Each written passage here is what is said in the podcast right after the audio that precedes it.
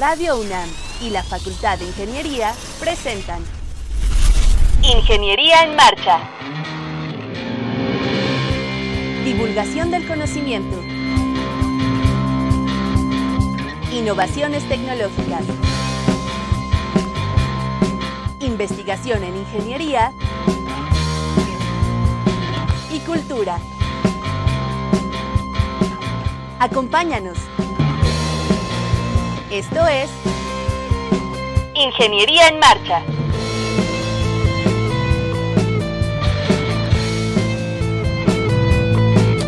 Amigos, ¿cómo están? Muy buenas tardes, los saludamos con el gusto de siempre. Hoy martes 21 de mayo de 2019.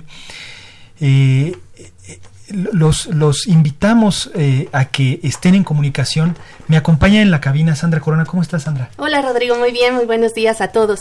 Quiero compartirles el teléfono de cabina. Estamos en el 55 36 89 89. Ahí mi compañera Elizabeth Avilés les recibirá sus, sus comentarios, preguntas. Y por favor, contáctenos vía Facebook. Vamos a hacer transmisión en vivo. Estamos como Ingeniería en Marcha. Y si se han perdido alguno de nuestros podcasts, lo pueden descargar en www.enmarcha.unam.mx. Así es para que lo escuchen como y cuando quieran. Eh, los programas que ya se han transmitido, los programas pasados. Hoy vamos a hablar de un tema bien interesante porque se conjuntan dos fechas eh, o dos efemérides que se celebran a nivel mundial, que es el Día Mundial de las Telecomunicaciones y el Internet y el Día Mundial del Reciclaje. Los dos se celebran el 17 de mayo, que es prudente hablar el día de hoy eh, en, el, en, el, en el programa en el martes que cae 21 de mayo. Vamos a hablar de varios temas relacionados con esto, un poco de telecomunicaciones, el Internet, en fin. Vamos a hablar del Internet de las cosas, cómo se ha trasladado a la casa, prácticamente a nuestra vida cotidiana. Y vamos a hablar de los residuos que produce, los residuos electrónicos que produce esta vorágine de dispositivos que existen. Eh, Sandra nos trae unos datos bien interesantes que los vamos a mencionar rápidamente. Sí, en México, 74.3 millones de usuarios están en Internet. De ellos, 51.5% son mujeres, 48.5% son hombres y el 93.4% de ellos se conecta a través de un smartphone.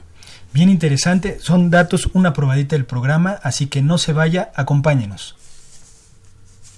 Estás en Ingeniería en Marcha. El programa radiofónico de la Facultad de Ingeniería. Si deseas escuchar el podcast del día de hoy y los de programas anteriores o descargar el manual de autoconstrucción, entra a nuestra página www.enmarcha.unam.mx. Estamos de vuelta. Nos acompaña en el primer bloque de, eh, de este programa el maestro Gunnar Eyalwolf Isaevich. ¿Cómo estás, Gunnar? Muy bien, muy bien. Pues eh, muchas gracias por invitarme. Con mucho gusto estar con No, gracias a ti, gracias por aceptar de nueva cuenta estar aquí. y vamos a hablar un poco de telecomunicaciones. Antes de empezar con la entrevista, si me permites, quiero platicarle a nuestros escuchas, a nuestro auditorio, que hoy vamos a tener una sorpresa eh, que está justo enfocando Sandra eh, un obsequio para ustedes. Entonces estén bien atentos a lo largo del programa para que eh, puedan participar por, por, este obsequio y eh, paren bien la oreja y estén bien atentos de la pregunta que se les va a hacer. Vamos a empezar a hablar sobre, en el marco de este día, del Día Mundial del Internet, viene, estuvimos platicando, investigando todavía de camino, algunos datos, conciliando un poco de, de, los datos de este día, pues eh, eh, definitivamente esta red, la Internet, nos ha cambiado la vida. Eh, algunas cosas para bien, algunas cosas para mal. No sé si, haya, si hay algo neutro en este tema, pero, pero definitivamente nos ha cambiado la vida en muchos aspectos, ¿no? Desde el acceso a la información, la forma de comunicarnos, la forma de acercarnos o alejarnos de las personas. en fin, hay muchos aspectos que gustaría que que, platicáramos contigo. Tú eres eh, experto un poco, eh, un poco o un mucho, eh, porque tienes bastante trayecto ya recorrido en varias áreas de la computación. Tú eres responsable de administración de, de servidores y redes del Instituto de Investigaciones Económicas. Eres un profe muy querido en nuestra Facultad de Ingeniería de la asignatura de sistemas operativos en en la carrera de ingeniería en computación y también me estabas platicando hace rato que eres encargado del laboratorio, no sé cómo se llama exactamente, pero de software libre. El ITSOL es eh, formalmente es el laboratorio de investigación y desarrollo de software libre que es un área eh, que cada vez tiene más fuerza, cada vez estamos más convencidos los usuarios de que es la respuesta y las alternativas a, mucha, a muchos problemas eh, que tenemos en cuestión de software, de, de, del quehacer de nuestro trabajo, tanto el, el, cotidiano como en investigación. Me gustaría que platicáramos un poco, empezáramos a platicar un poco de esto, de las telecomunicaciones, cómo surge brevemente el Internet y cómo ha cambiado o impactado a nuestra vida. Claro, pues parte de lo que platicábamos en camino para acá es, bueno, ¿por qué es día de Internet? ¿no? En realidad la respuesta ni siquiera viene muy al caso, la respuesta es que desde hace 150 años era el día de las telecomunicaciones por el telégrafo, entonces pues eso me, me, echó al suelo varias teorías. eh, pero pasa que me encontré hace unos días este, que hubo debe ser también eh, eh, con, motivo de este mismo día, porque lo leí esta semana, hubo una eh, reunión en la que se conmemoraban, o que se dieron varias conferencias conmemorando los 50 años de, de, Internet, lo cual hace que pues bueno, no, no, no puedo decir que todos, pero pensar en un tiempo antes de Internet, pues sí es antes de la vida de muchos de nosotros. Claro. 50 años, ¿no? Este, por, por, más que creamos que es algo nuevo, que es algo, este, que recién entró en nuestras vidas. Y sí, pues a la vida de la mayor parte de nosotros entró, si acaso, hace 20 años, 20 y pocos. Claro. Me gustó mucho, hay un artículo que, eh, que sacó este, la ACM, la Association for Computing Machinery, este, de eh, Benny Mols, que, que, dice, bueno, pues este, comparando diferentes eh, áreas, ¿no? ¿Cuál es el primer mensaje que se envió por teléfono? Pues Samuel Morse mandó las palabras ¿Qué, eh, es esto que, eh, que, nos trajo Dios? Por teléfono, bueno, se, sabe, se sabe que Alexander Graham Bell le dijo a su asistente, señor Watson, venga, quiero verlo. ¿No? Se sabe que cuando pisó la luna Neil Armstrong dice, es un pequeño paso para el hombre, un salto gigantesco para la humanidad. Pues la primera transmisión por internet es lo.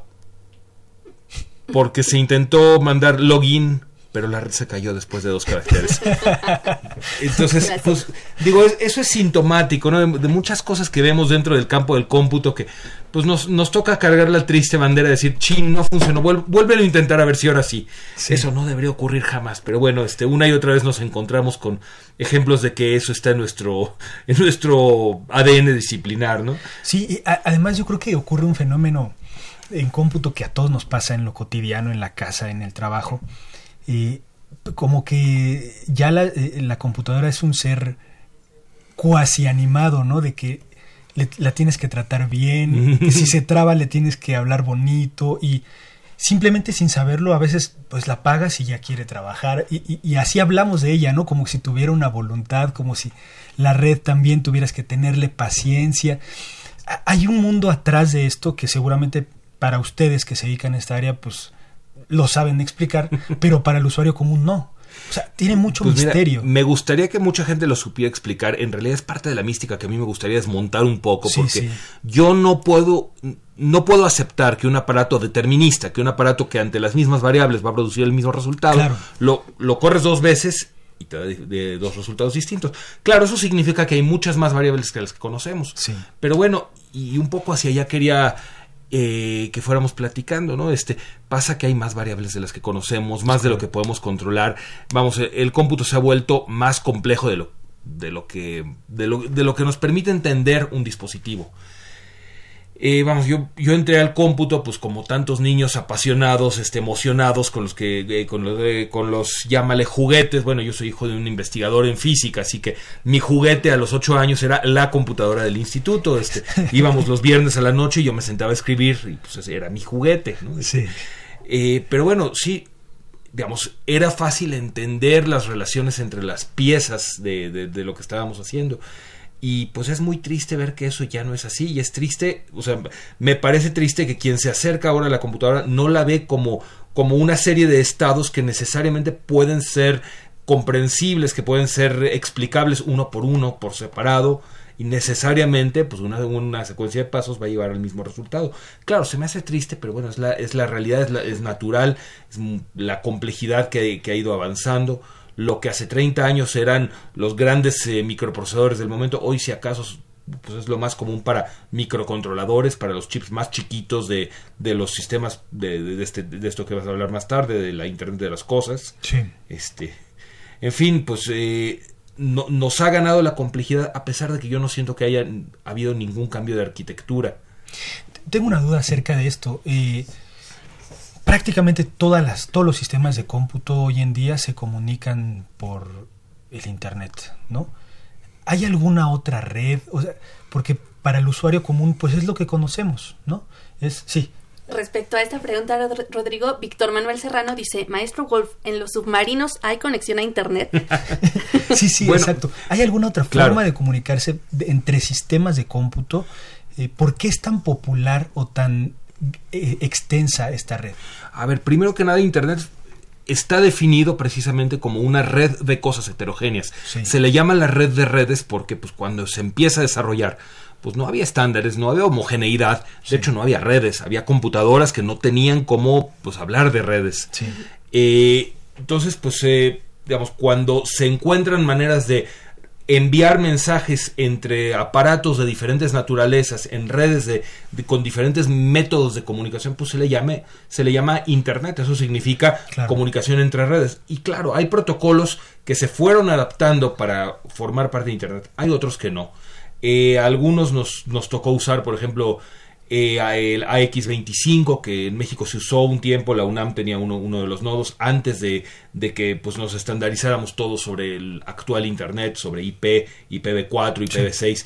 Pero bueno, lo que se busca con Internet es que se pueda, eh, digamos, han escuchado hablar de IPv4 e IPv6, las direcciones que tenemos, ¿no? IPv4 es un estándar que fue eh, determinado a principios de los 80. Antes de eso se usaban otros direccionamientos para Internet pero resulta que solo tiene espacio para 4 mil millones de dispositivos eh, en el mundo. Más que eso no puede haber con IPv4 sin usar trucos muy sucios que usamos todos los días. IPv6 pues nos da un espacio de direccionamiento ridículamente más grande, eh, eh, pensando en que, cada persona tenga decenas, centenas de dispositivos asociados de cierto modo, y que cada dispositivo tenga una dirección propia. Pero desde el principio, desde el establecimiento de IPv4 y IPv6, se establece cómo interoperar entre ellos. Ante la pregunta de, bueno, si hay Internet en, los submarinos, o por ejemplo en, las estaciones espaciales, pues sí hay, pero no se puede hacer lo mismo, porque claro, los, los tiempos de eh, respuesta, el que yo mande un mensaje y obtenga la respuesta, yo estoy acostumbrado que 200 milisegundos es mucho tiempo. Bueno, pues piensen que si estoy en órbita, 200 milisegundos es lo que toma mi mensaje llegar a Tierra. De hecho, en los 90, fines de los 90, este, en México había entrado una empresa de telecomunicaciones a ofrecer Internet en esa época de alta velocidad, cuando pues, la mayor parte de los enlaces, incluso digamos enlaces profesionales, eran todavía medios en kilobits. Este, eran enlaces de alta velocidad en que yo me conectaba por teléfono al proveedor para los mensajes que yo mandaba pero los mensajes que yo recibía los mandaban vía satélite. Y era de alta velocidad, 400 eh, megas, si no me equivoco. no, no, no puede ser 400 megas en esa época, no, no, importa. Este, era de muy alta velocidad porque el ancho de banda de subida y bajada del satélite era muy bueno, pero de muy alta latencia. O sea, para que yo enviara un mensaje y recibiera la respuesta, tenía que esperar un segundo.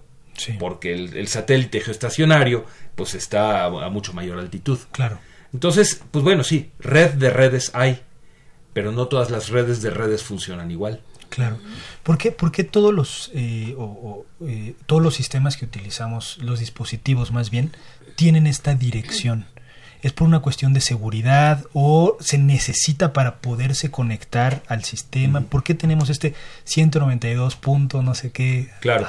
Eh, bueno, cuando tú estableces, vamos, la diferencia, la gran diferencia del planteamiento de 1969, ¿no? este, de, cuando nace Internet como tal, la, gran diferencia sobre las redes de telefonía es que las redes de telefonía están construidas a partir de circuitos. O sea, cuando yo inicio una llamada telefónica con infraestructura vieja, con infraestructura de hace 40 años, pues hay yo podría rastrear un alambre dedicado 100% a mantener mi llamada de origen a destino, punto a punto. Eh, Internet, eh, o sea, eh, son redes basadas en paquetes. Paquete significa, pues bueno, voy a, voy a tener una serie de cables multipropósito que conectan entre sí a muchas computadoras. Y este, cada, uno, cada mensaje grande va a ser partido en, cuantos paquetes sean necesarios. Y cada paquete va a saber su origen y su destino a partir de cuatro números. La dirección IP origen, la dirección IP destino, el puerto origen y el puerto destino sobre determinado protocolo. Sí. Entonces necesitamos tener la dirección IP para saber a qué computadora se le va a entregar. Claro. Necesitamos saber a qué puerto para saber a qué servicio se le va a entregar. Ok, sí. Alexis RM nos pregunta, ¿cuál cree que sean los retos más importantes para Internet en los próximos años en materia de seguridad? Pues todos, todos, ¿no? no es, a ver, yo, yo, trabajo en el campo de seguridad, pues, es lo, que he venido haciendo, soy administrador de sistemas hace 20 años y para cada aplicación que haya, pues hay una gran cantidad de retos este, como, como dice un amigo, eh, te, te, respondería lo que me estás preguntando, pero justo se me rompió la bola de cristal. este, yo no sé, no sé hacer proyecciones hacia futuro, pero al día de hoy retos en seguridad, pues viene desde concientizar al usuario, viene desde desarrollar mejor software, viene, bueno, una cosa que nos ha pegado en el cómputo los últimos dos años, desde que, año y medio, desde que aparecieron estas cosas llamadas Spectre y Meltdown, que, que, es una manera de explotar software desde hardware por errores de, eh, ni siquiera errores, por malaprovechar características del diseño de todos los procesadores que tenemos fabricados en los últimos 30 años y permiten saltar barreras de seguridad, pues es terrible. Entonces, más bien, si quieres seguridad laboral, métete a hacer seguridad. Porque, porque hay tantísimo que, que corregir y que evitar a futuro que no terminamos. ¿Qué tan vulnerables somos, eh, digamos, siguiendo las recomendaciones, este, haciendo lo que todo el mundo sabemos, de no contestar correos sospechosos, en fin, que estamos completamente expuestos, digamos, para los que no conocemos enfrente de los que quisieran obtener información nuestra, ¿qué tan vulnerables estamos? ¿Qué tan desnudos estamos? pues es que más bien en, qué aspecto quieres, eh, quieres la respuesta. Tú sabes, la vez pasada que vine a platicar aquí con ustedes, pues hablaba acerca de cuestiones de mantener nuestra información, mantener nuestro anonimato, control sobre lo que hacemos, pues es un tema tremendo que pues parte de que los usuarios estemos conscientes de ello. Si, yo, si yo estoy contento con compartir mi información y estoy contento con que los anunciantes sepan de mí para darme anuncios hechos a medida, pues bueno, tal vez lo primero que tengo que hacer es entender por qué es bueno, por qué es malo, por qué no. Eh, pero yendo más allá, bueno, y, y, qué hay con las barreras que estoy poniendo que deberían sostenerse? Bueno, claro, yo soy administrador de sistemas, yo tengo acceso, no, no lo uso, pero tengo acceso a la información privada de la gente que confía en mí, de la gente que, que, que aloja su información en mi servidor. Puedo hacer muchas cosas con ese acceso. Bueno, si, si mi entorno fuera otro, vamos, yo trabajo en la universidad, es un entorno de confianza y de cierta familiaridad. Si mi entorno fuera otro, pues, tendría que haber eh, capas que aseguraran la información privada del administrador incluso. Pero todo eso cuesta. Y todo eso cuesta no solo dinero, sino que cuesta tiempo de proceso, cuesta complejidad de administración. Vamos, no, no hay una respuesta que sirva para todos. seguros, no, no estamos. El primer paso para estar seguros es estar conscientes es estar despiertos. Sí. Pero pues bueno, este, y es saber qué usamos, decidir cuándo lo usamos. Claro. Una, el tiempo pasó volando, se pasaron 20 minutos, quién sabe cómo, pero se pasaron. Es triste que el tiempo no sea más largo. Pues muchísimas gracias eh, por estar con nosotros. Ten por seguro que te volvemos a invitar porque este tema da mucho que hablar. Hay muchas aristas que yo creo que es importante que todos conozcamos, nuestro auditorio, nosotros mismos aquí en el programa. Muchas gracias por aceptar la invitación y, y pues bienvenido como siempre. Muchísimas gracias por invitarme, es un mucho gusto estar con ustedes. Gracias. Volvemos. Estás en Ingeniería en Marcha. El programa radiofónico de la Facultad de Ingeniería. Si deseas escuchar el podcast del día de hoy y los de programas anteriores o descargar el manual de autoconstrucción, entra a nuestra página www.enmarcha.unam.mx.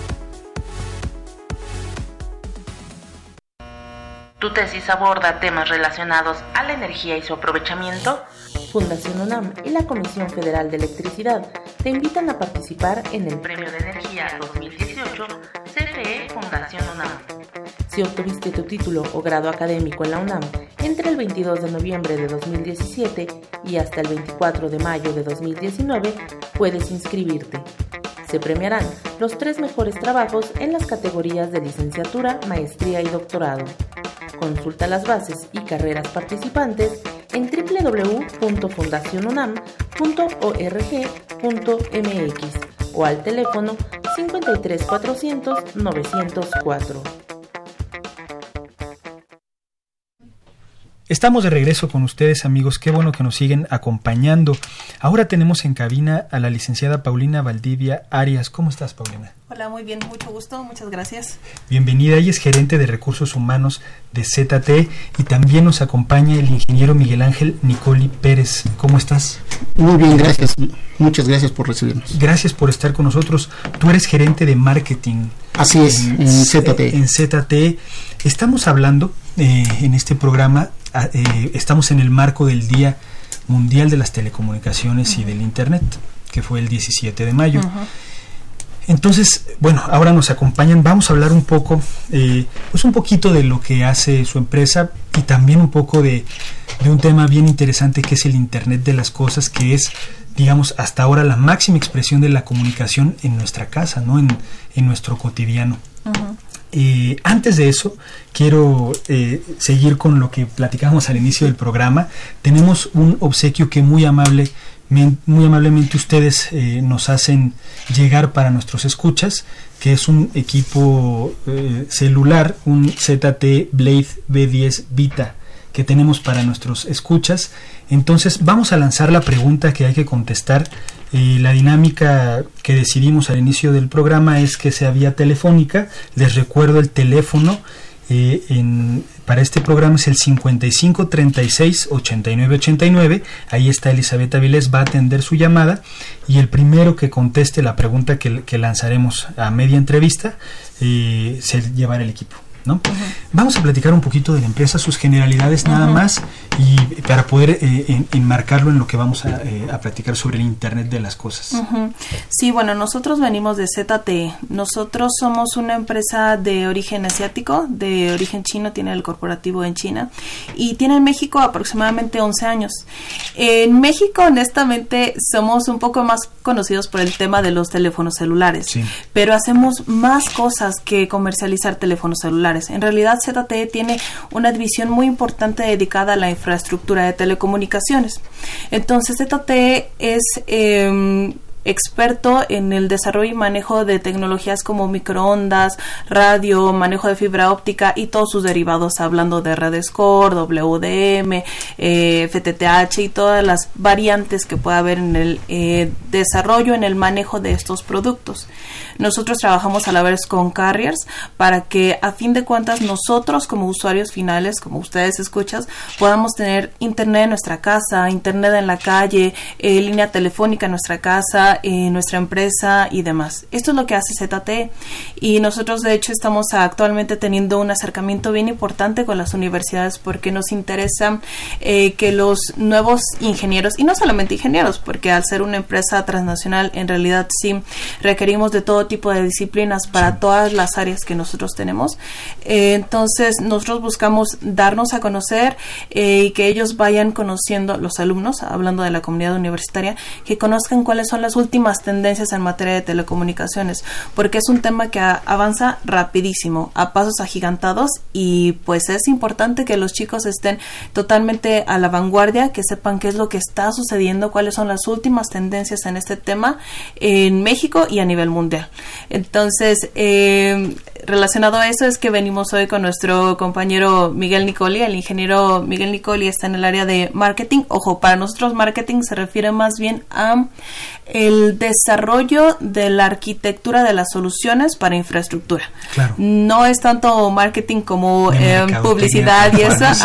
Tenemos también esa área, pero el ingeniero Nicoli es experto en el manejo de varias tecnologías y nos va a hablar de este tema que es una de las variantes de todo lo que hacemos que está relacionado a Internet de las cosas. Precisamente al inicio de este programa hablábamos un poco de pues la red, de los protocolos de comunicación y, aspectos que han enfrascado eh, esta esta que es una de las últimas tendencias, ¿no? Que ya nos alcanzó, es una realidad que nos alcanza. uno puede ir a una tienda departamental o estar caminando por ahí y ver una licuadora que tiene wifi o una tostadora, un microondas, un refrigerador. Y uno eh, eh, al principio pues sorprende y la pregunta, la primera pregunta es pues ¿para qué? O sea, ¿para qué conectar a la red un aparato que pues antes uno pues quería hacerse un licuado y le apachurraba el botón? ¿Y qué utilidad nos puede dar? Eh, ¿Qué ventajas podemos aprovechar de que estén en comunicación todos estos, eh, todos estos dispositivos? Vamos a hablar un poco de esto, un poco de la domótica. Gracias, muy amable. Mira, realmente Internet de las Cosas no es nuevo. Esto ya tiene más de 30 años. Realmente toma el nuevo, la nueva definición a partir de 1999, donde algunos ingenieros y desarrolladores de Massachusetts empiezan con los términos hacia Internet de las Cosas. Todos estamos acostumbrados realmente a la tecnología de muchos años. Nuestros padres, que fueron los primeros que empezaron con las películas de ciencia ficción, ya lo empezaban a ver. No teníamos ese control, esa sensibilidad como ahora lo tenemos, en virtud de que ahora el Internet ha hecho muchas eh, aperturas a la tecnología. La más grande de ellas es quitarnos el cable, darnos la movilidad. Sí al momento de abrir la movilidad cambia por total eh, en total em, apertura da un cambio una, eh, una revolución desde Henry Ford desde las mismas fábricas ya empiezan a utilizar los elementos todo es transductores. Y los transductores ahora lo único que estamos haciendo es que entre ellos empiezan a intercambiar información. Ese intercambio de información es a lo que ahora llamamos Internet de las Cosas. Todo lo que se refiere a los dispositivos que hay en nuestro ambiente, realmente los usamos pero muy limitados. Cualquier persona que va a un centro comercial puede ver las máquinas lectoras de códigos para hacer los cambios de precios. Actualmente era manual, anteriormente era manual, ahora simplemente dos botonazos y, cambió el precio en segundos. Ahorita que vienen los rebates o que vienen las fechas de eh, venta, pues simplemente hacen cambios en una computadora inmediatamente todos los letreritos que están debajo de los eh, artículos cambian. Eh, si lo transportamos hacia la parte industrial, los robots, el robot tenía un concepto utilizando Bluetooth muy limitado o servicios de RFI muy limitado. Eso empezó a dar facilidades para que el operador le diera mejor calidad y obviamente mayor producción. Todos estos conceptos empiezan a ser ahora una integración el Internet de las Cosas es poder hacer que todos los transductores puedan intercambiar información, llevarlos a una nube y de esa nube obtener la información. En México desafortunadamente todavía nos falta un poquito más porque nuestros refrigeradores, muchos tenemos refrigeradores ya con servicios para conectarse vía Wi-Fi, pero no tenemos el transporte o no tenemos dónde llegue esa información, salvo algunas aplicaciones. Este es el nicho de oportunidad de mercado para México. ¿Qué, potencial tiene en lo cotidiano? El, para el usuario común, ¿qué se puede hacer? Eh, ¿Qué podemos esperar en, o que ustedes ven en otros países que ya se está aplicando que vaya a llegar aquí? Eh, fíjate que es muy buena pregunta. El potencial es impresionante. Realmente son transductores.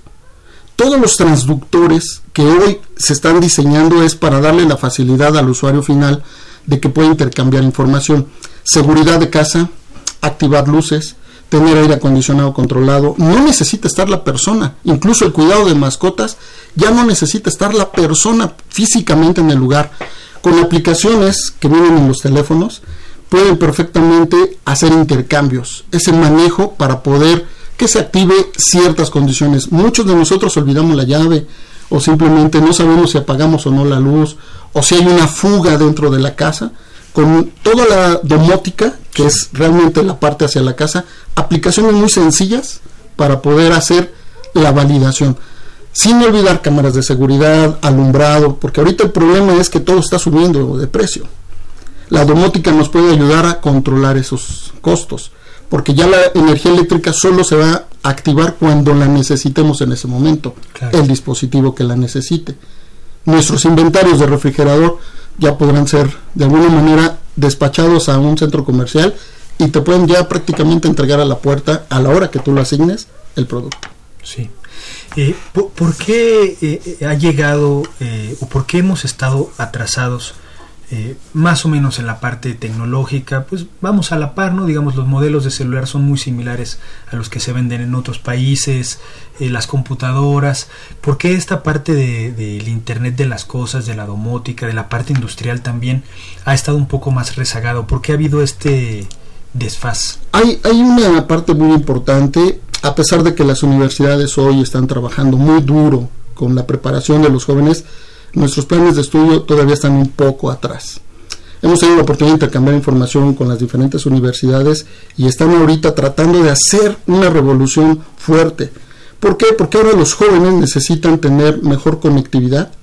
El Internet por sí mismo está limitado en muchas regiones, porque todavía no tenemos una cobertura completa.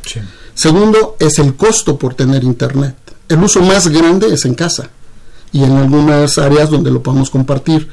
Ese es uno de los primeros detallitos que nos han ido frenando. El segundo es, nos ha faltado motivar por parte de las instituciones y las empresas mismas a los estudiantes.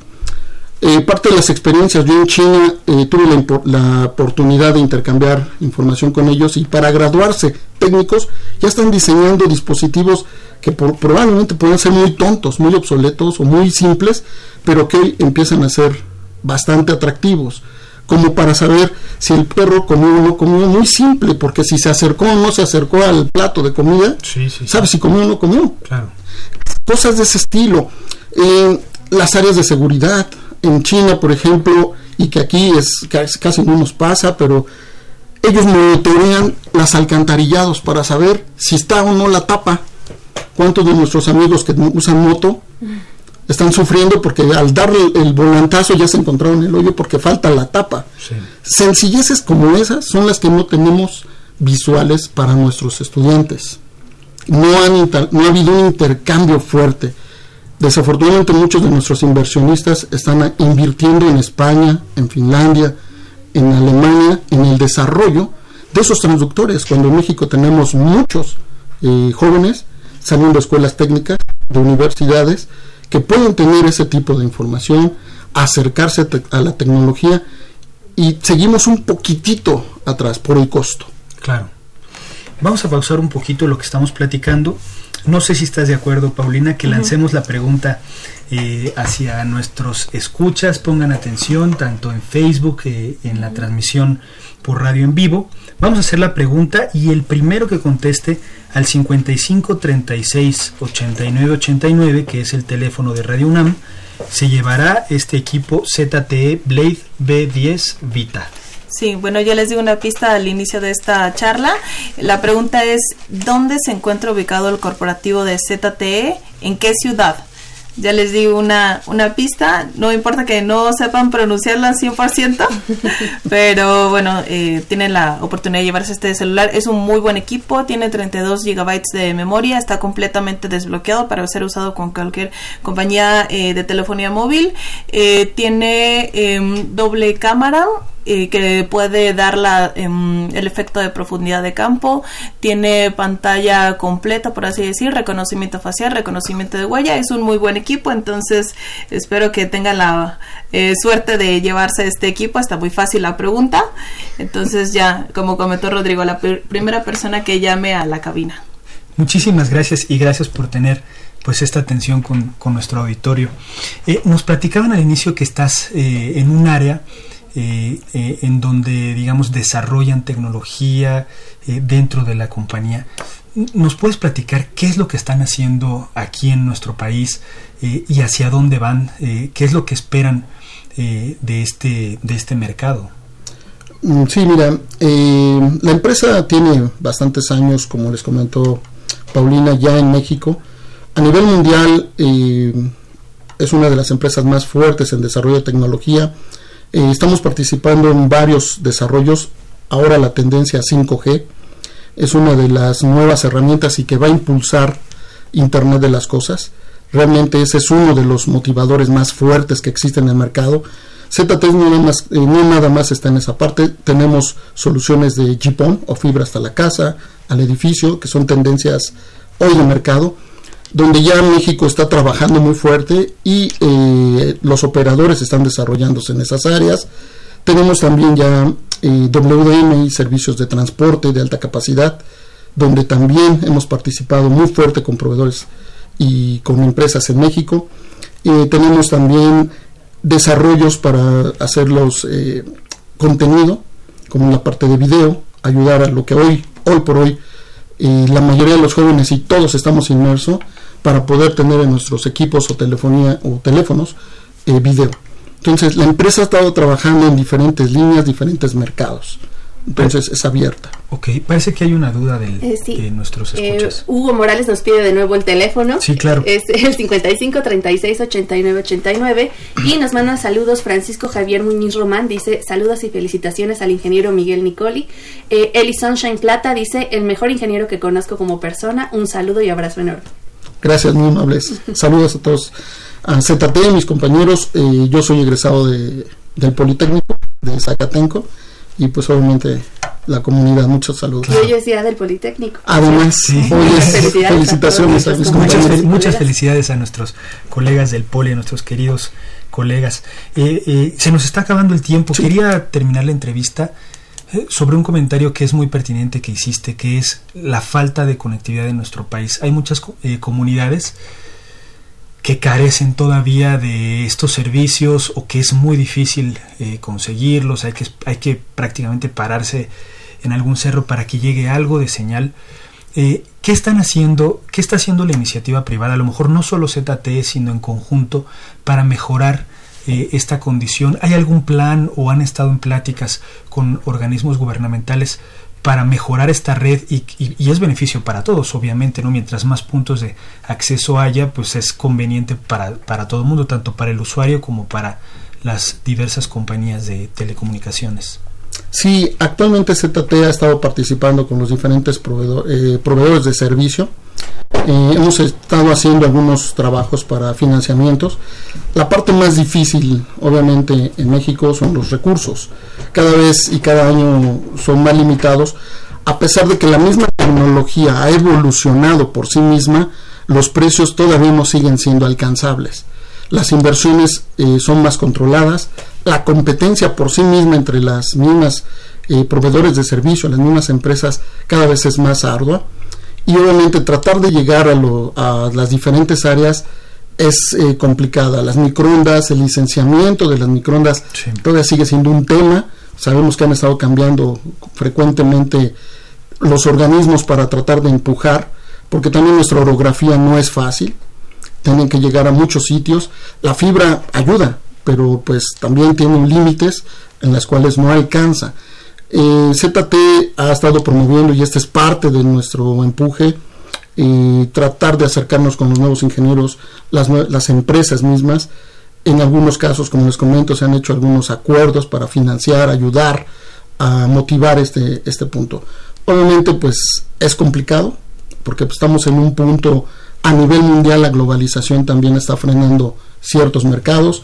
Nuestros, nuestro vecino, este, Estados Unidos, también trae sus propios problemas y los refleja económicamente a todos lados. Claro. Pero sí, sí se ha estado trabajando. Pues el tiempo se nos ha acabado y la, la respuesta la, la, validaremos fuera del, aire, del, aire y nos comunicaremos con el ganador. Muchísimas gracias por estar con nosotros, por darnos esta información tan útil y, y pues bienvenidos a este programa. Muchas gracias de nuevo. gracias a ustedes. Eh, y, y, que tengan buen día. Muchas gracias, Rodrigo. Y, felicitaciones. y les recuerdo la pregunta, ¿dónde está ubicado el corporativo de ZT? ¿En qué ciudad?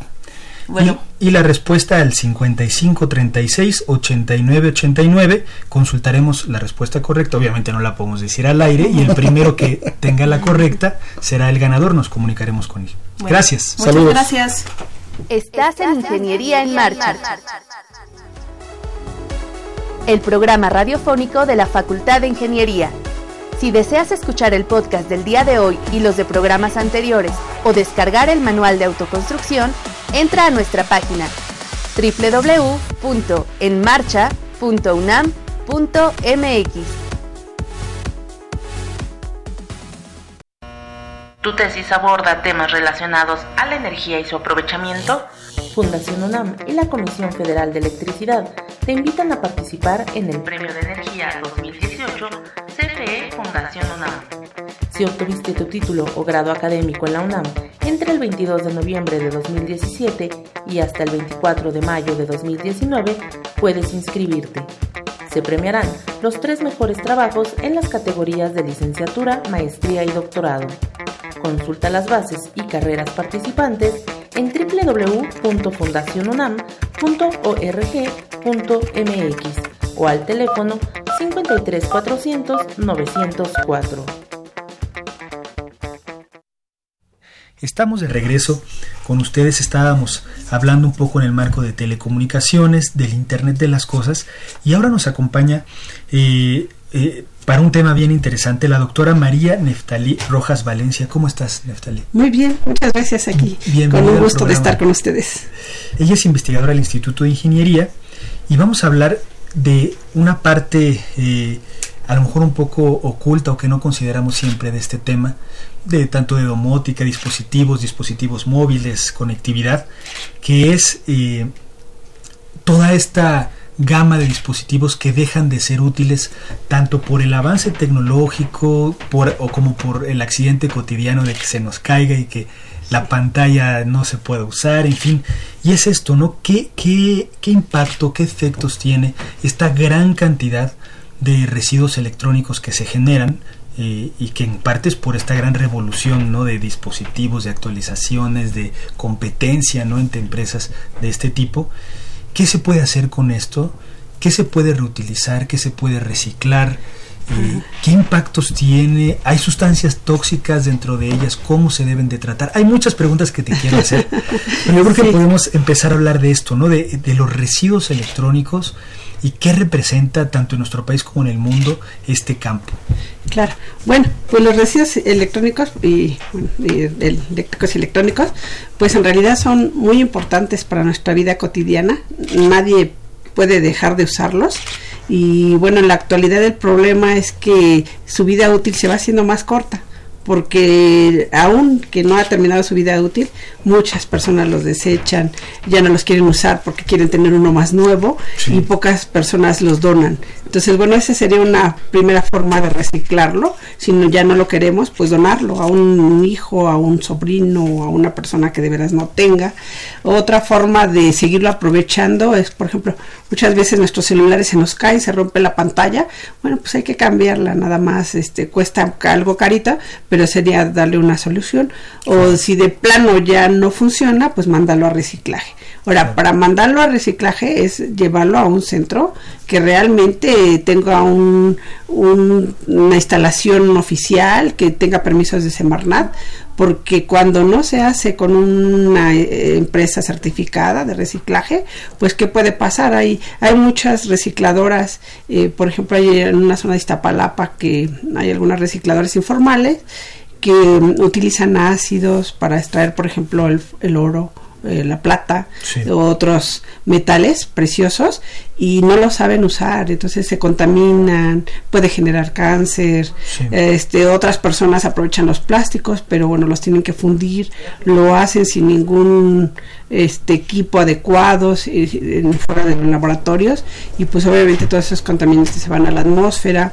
Otras personas abren los toners sin tener un conocimiento previo y todo ese polvito lo respiran lo tiran nada más y pues obviamente contaminan el aire, el suelo y el agua. ¿no? Pero bueno, hay otros métodos que se utilizan en laboratorio como el hidrometalúrgico, electrometalúrgico, biometalúrgico, termo metalúrgico, una infinidad de métodos que podríamos utilizar a nivel laboratorio y aprovechar adecuadamente los materiales que recuperamos. Ahora, las empresas certificadas, recicladoras certificadas, pues la gran ventaja que tienen es que ellos pues van a aprovechar la materia prima que se está desperdiciando, eh, nos ayudan a tener un ahorro muy grande de energía y por otro lado pues este también sabemos según las estadísticas que tenemos realmente un potencial muy grande de materiales en los residuos eléctricos y electrónicos eh, que pudiéramos aprovechar y entonces no sería necesario ir a talar montes para extraer algunos minerales sino ahí los tenemos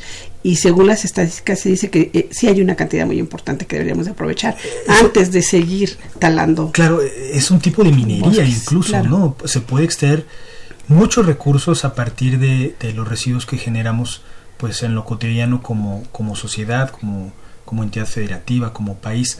Hay, eh, hay sustancias que ya no se aprovechan de un dispositivo electrónico que dañen al ambiente, que sean tóxicas, que estén disponibles y que puedan causarnos algún problema? Sí, pues por ejemplo, llegan, tienen concentraciones de, no sé, altas o bajas de mercurio, de plomo, de cobre, y la mayoría de estas sustancias, pues bueno, a veces nos, algunas producen cáncer, otros daños al riñón, a la piel, este, dañan al feto, dañan la reproducción humana.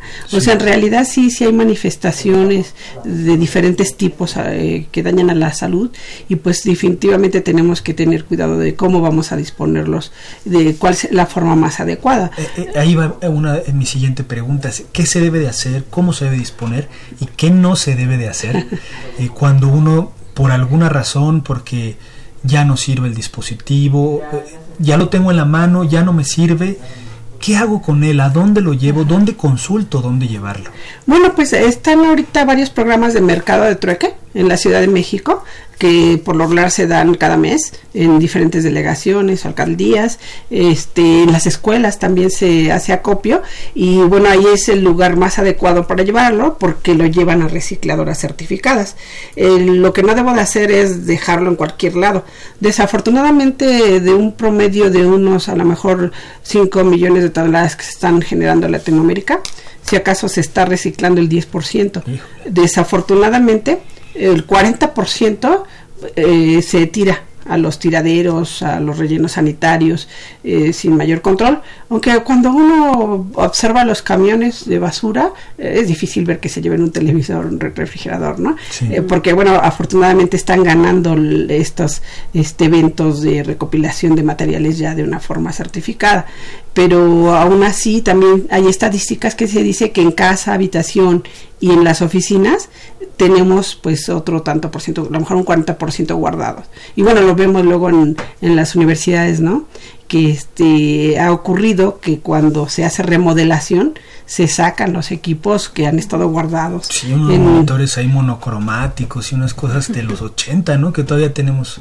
Pero lo más triste es que no tuvieron el uso que se debería, o sea, un uso muy este poquito uso, un tiempo de vida útil muy corto, pero no porque el equipo así lo tuviera, sino porque la misma persona no lo utilizó como se debería durante el tiempo que se en realidad tiene el equipo de vida útil y pues obviamente hace más pequeño este lapso y pues empieza a tirar más y a tirar más. Entonces, bueno, por ejemplo, las eh, instituciones educativas, pues a mí me gustaría que hicieran un plan de donación. A lo mejor las universidades que le donen a las secundarias, a las primarias, pero equipo que realmente sirva, ¿no? Porque si, si no verifico que sirva, pues obviamente en vez de regalar algo útil va a ser un problema para las primarias o secundarias. Este, además, bueno, para mí sería lo ideal este, ver que las partes, por ejemplo, las pantallas se pudieran reutilizar, este, el, cableado, en otros equipos que sean de la misma marca y de la misma forma, podría tomarse y ya no gastarse. Me ha tocado que una pantalla me la han dado como en 5 mil pesos, cuando en realidad yo veo que en la bodega hay un buen de, de pantallas que me podrían haber servido para arreglar mi equipo, ¿no? Claro. Entonces eso deberíamos de ver antes de pensar en comprar o tirar algo, que hay mucho material disponible que pudiéramos reutilizar y aprovechar. Y aprovechar. Parece que hay comunicación del, del público. Eh, sí, Alberto Zamora nos dice felicitaciones al programa y que le hubiera gustado que el tema de Internet y telecomunicaciones durara más o se le dedique un programa completo porque hay mucho que decir. Muchísimas gracias eh, Alberto. Eh, vamos a tomar en cuenta tu comentario. Es un tema muy, muy amplio, como tú lo dices, y seguramente próximamente seguiremos hablando de él. Gracias.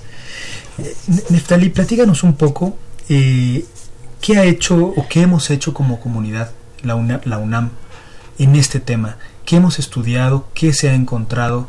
Eh, y, y, qué falta por hacer en nuestro país?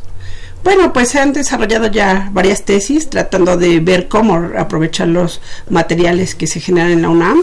Este, tenemos otras en las que se han aplicado métodos hidrometalúrgicos precisamente, en el cual consiste aplicar algunos químicos para extraer algunos metales. Este, hemos tenido muy buenos resultados. El problema, bueno, incluso hemos llegado a hacer publicaciones internacionales en journals pero mm, el problema es que como que a pesar de que tratamos de dar buena difusión de lo que hemos logrado, de las técnicas que hemos desarrollado, pues por alguna razón es restringida la comunicación y no todo el mundo lo aprovecha. Entonces a veces se queda ahí en papel, pero sí tenemos varias investigaciones. Además hay, se han desarrollado congresos en los cuales nada más se habla de cómo se manejan los residuos eléctricos y electrónicos en las universidades, tanto a nivel nacional como internacional. Este, incluso ha sido convocado por la UAM, por la UNAM. Participamos obviamente diferentes dependencias y es muy interesante ver todo lo que se ha hecho para que eh, tratando de evitar que se generen residuos de materiales que pueden ser todavía útiles. ¿Qué tanto es recuperable de un equipo eléctrico o electrónico?